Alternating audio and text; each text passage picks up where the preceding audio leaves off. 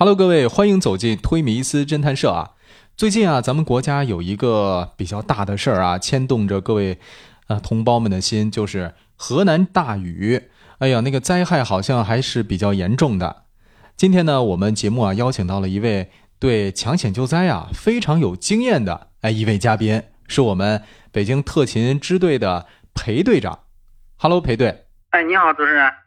我是北京消防救援总队特勤支队。哎，您好，呃，其实我们邀请您呢，就是想听听听您啊，从您工作的这个经验啊，跟我们来聊一下，说如果发生这种啊大雨的灾害啊，普通人该如何去保护好自己？嗯，是这样，如果说是发生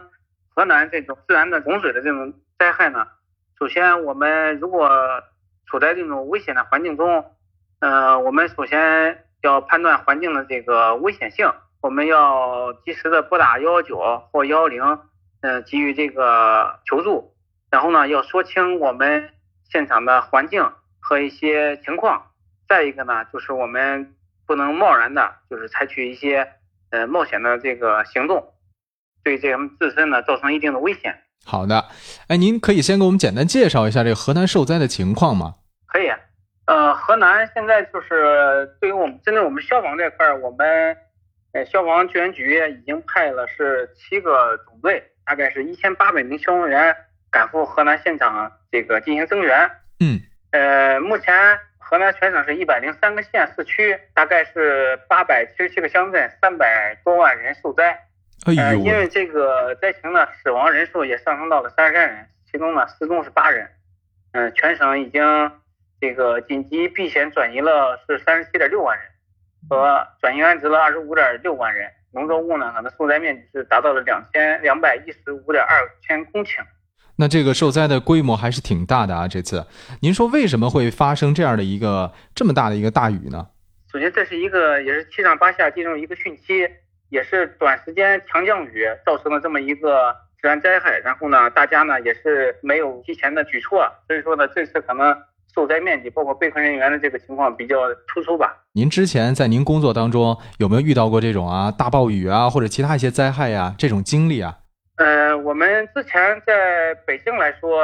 有过这么几次吧，一次可能就是我们房山的七二幺，包括我们这个怀来的，就是我们北京总队增援怀来和门头沟一个交界区域的一个山里边洪水的一个增援，然后呢就是我们密云的一个。呃，特大暴雨，然后也是大概有这几个吧，这三个吧。那这其中有没有什么您印象比较深刻的呀？一些事例啊，可以跟我们听众朋友分享一下。其中印象比较深刻的就是门头沟那个和怀来那个现场，呃，是因为也是在山区里边，呃，有几个驴友吧，在这个玩的时候呢，突然也是爆发了山洪，然后呢，最后导致这个现场呢，有一名嗯老百姓呢，就是不幸遇难。那您当时在去救援的过程中有没有遇到什么困难呀？这个，因为我们到场之前呢，呃，首先这个山洪也是突发性的，所以说呢，危险性比较高，而且它现场的环境啊都是不太清楚的。呃，当时我们在整个搜救过程中持续时间比较长，而且是当时天呢也在下暴雨，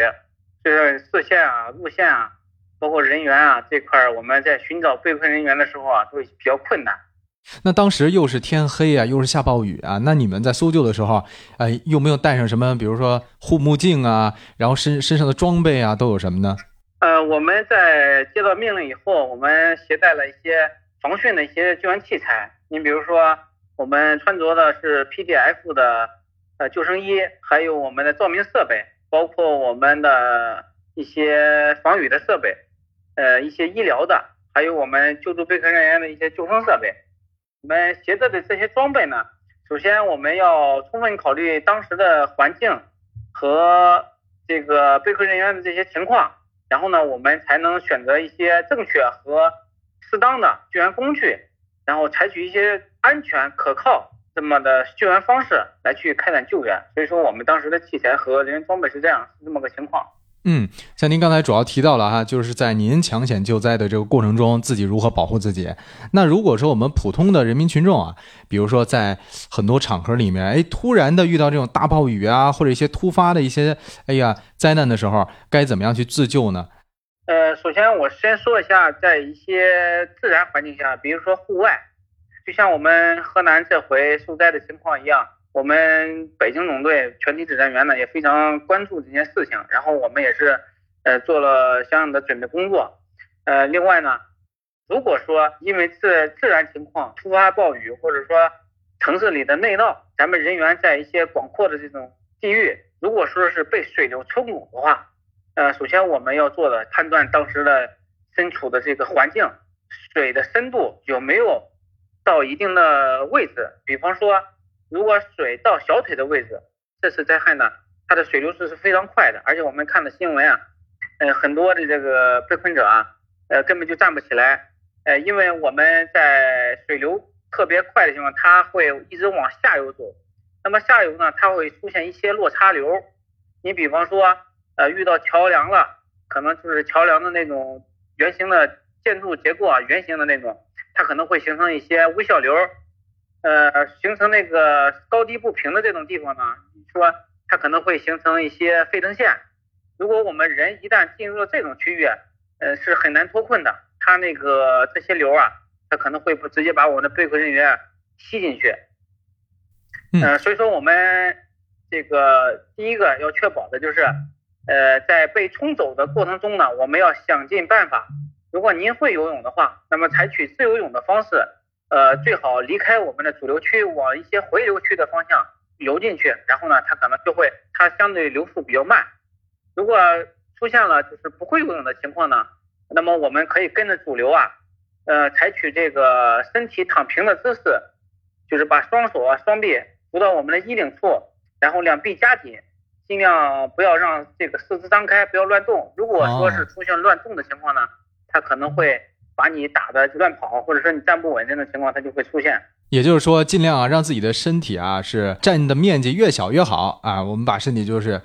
别四肢张开，要聚拢。呃，对对，呃，水流呢会根据你的这个自身人本身有浮力，它会可能它会往你往下下游走。然后呢，我们根据情况可以抓住，比如说下游一些。伸出来的栏杆啊、绳子啊，我们会看到以后第一时间抓住，那可能我们就抓住了黄金时间。另外一个呢，就是我们呃，如果说是四肢张开的话，你可能现场的环境因为水下它是看不见的，可能有一些障碍物啊或者利器啊，可能直接就会造成第二次伤害。如果啊，我们在比如说在室内呢，哎，遇到这种下大雨的情况下。这个该怎么样去救援？因为室内有很多电线呀，或者什么的这些危险的因素。呃，是这样，呃，那个如果像您说的这种情况呢，呃，第一呢，我们应该是不要冒险的做出一些呃危险的动作和一些呃这种情况吧。然后第二个呢，就是我们呃如果说是在比较低洼地，我们尽量往高处走。你比如说楼顶啊，尽量我们等待救援。如果说是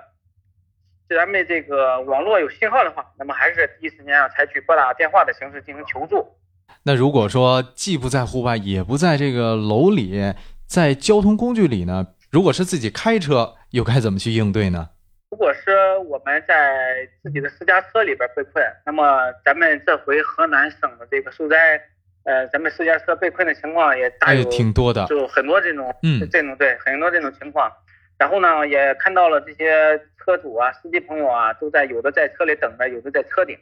那么从我们那个消防救援的角度来说呢，如果说是洪水涨到一定的这个程度，呃，漫过了我们司机的这个就是车厢里边已经漫水了，然后达到了这个方向盘的高度，那么我们还是建议站在我们车顶，不要在里边，因为如果说万一呃水流速过快的话，啊，把这个车可能冲到不明的地域。可能就会造成危险，所以说呢，呃，我们尽量的就是爬到我们的车顶，因为这样的话，呃，目标也比较明显，就是你求救的几率啊可能更大。呃，救援人员呢可可以第一时间看到，然后我们会第一时间采取行动，呃，我们会这个开着舟艇过去接应咱们的被困人员。好的，谢谢裴队啊！刚才呢，我们跟您问了好几个场景了。那如果我们听众朋友还有其他一些场景，哎，遇到这些哎突发的。灾难说怎么样去自救，也可以在公屏跟我们互动一下啊，我们也可以再次连线裴队，让他给咱们再做一次比较详尽的一个解释，好吗？裴队，好的，好的。河北好像最近也可能爆发有暴雨这个情况。只能说是跟广大朋友提前就是根据我们的天气预报啊，做出一些相应的这个举措。您比如说，不要去一些山区，不要出现在一些危险的地域，呃，来做出我们的提前做出我们的预判，然后呢，以防止发生的一些次生灾害或者是人身伤害。了解了，好嘞，谢谢裴队的提醒。也谢谢裴队跟我们详细的讲了很多啊，在这些突发灾难面前，我们怎样去保护好自己？非常感谢裴队今天做客推迷思侦探社。好的，谢谢主持人，谢谢广大网友。